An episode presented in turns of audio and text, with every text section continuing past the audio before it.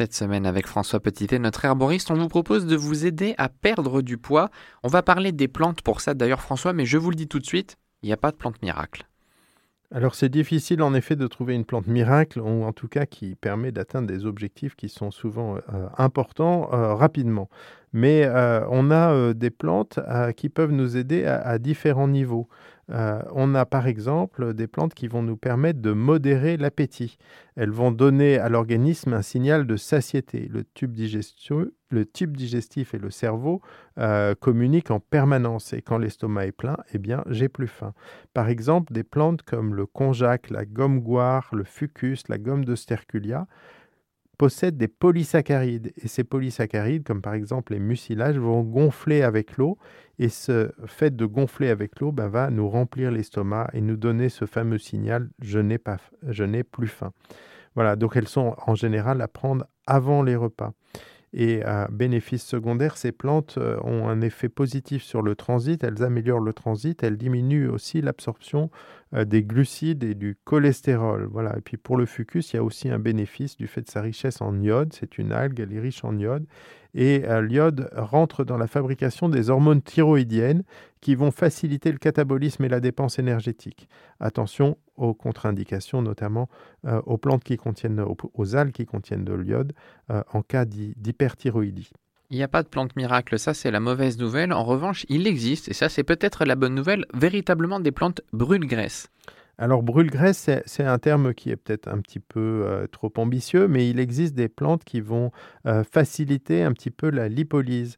Euh, donc ce pas des plantes miracles, mais c'est des plantes très intéressantes pour perdre du poids, parce que la lipolyse, elle est stimulée par l'adrénaline. donc la lise de nos lipides, de nos réserves de gras, elle va être stimulée par l'adrénaline via des récepteurs particuliers qui vont activer la formation d'une substance qu'on appelle l'AMP cyclique.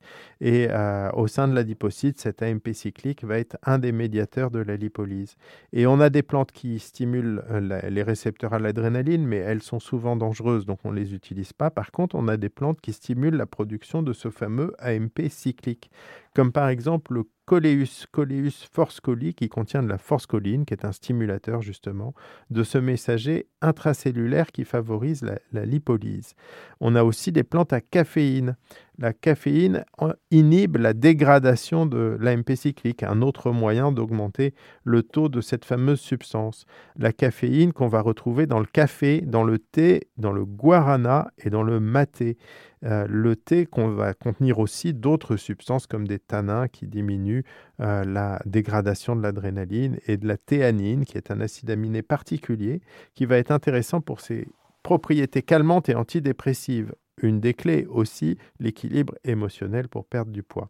Donc voilà les plantes à, caféine, notamment le thé, et le thé vert est particulièrement intéressant dans ce cadre-là pour euh, aider à déstocker euh, les graisses.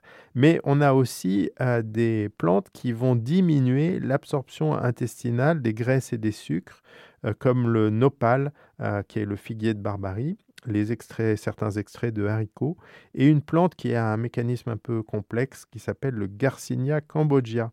Euh, cette euh, euh, plante diminuerait la lipogénèse. Donc en diminuant l'absorption des graisses et du sucre et en diminuant la genèse de nouveaux lipides, eh bien on a aussi une clé là pour perdre un petit peu de masse graisseuse. Et vous pouvez vous rapprocher de votre herboriste pour avoir des conseils et choisir les bonnes plantes pour vous accompagner.